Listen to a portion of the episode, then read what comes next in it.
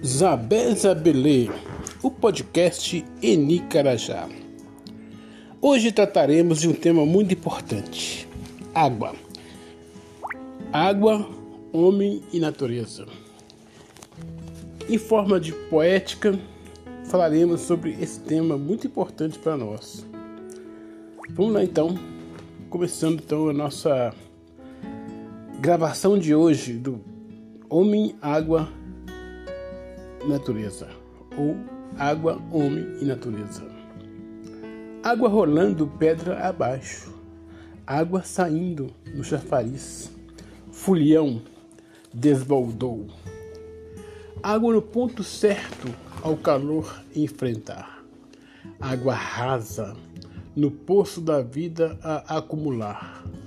Água rompendo barreiras, levando barro fora dali água, sede, cultivo de plantas em larga escala, água de banho, água de cheiro, água do povo. Falta água, pânico geral, morte zero na sobrevivência.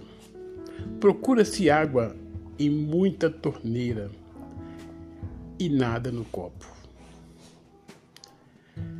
Inunda meu, meu ser e pode ser com qualquer água: água saluba, água do mar, água de cerveja que revistou, cristalina que faz falta do, que faz falta do natural à mineral. Aceita um pouco d'água? No sertão tem peso de ouro. Essa semana a água devastou, choveu e estrago proporcionou vidas em perigo e encantamento inevitável ocorreu. Mas o clima, que é dever de todos equilibrar, só para indígena sobrou. Homem, me, homem mexeu na natureza, desvirtuou, desviou o curso dos rios, aprofundou o caos. Esse mesmo homem derrubou árvores centenárias, veio a provocar quilômetros de trilhas da devastação. Colocou fogo na mata, nas florestas, queimou até o Pantanal, que é, que é de água farta. Homem quer privatizar os aquíferos, nossas águas, que brotam nas minas e de forma límpida, sem química.